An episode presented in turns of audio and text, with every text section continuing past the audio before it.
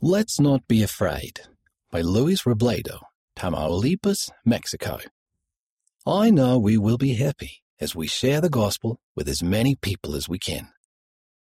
A lot of my friends and classmates who are not members of the Church of Jesus Christ of Latter day Saints would often ask me about the church. After a while, I got tired of answering the same questions over and over, so I came up with a solution. I love to make internet videos to entertain people. I do music videos, informational videos, and parodies. One day, when I was thinking about what I would do for my next video, I decided to make a video that answered questions about the church. I grabbed my camera. Then, without writing down what I was going to say, but remembering important scriptures I wanted to mention, I made the video. I had no idea what would happen. I just felt prompted to make the video.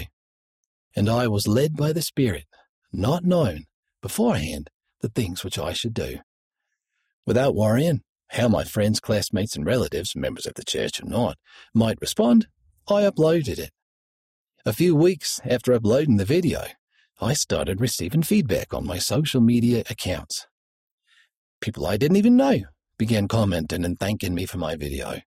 Because of my video, one person even began taking the missionary discussions. Later, that person decided to get baptized. Since I made the video, people I know who are not members of the church seem to like me just the same, maybe even more. Several of them have even quit criticizing the church.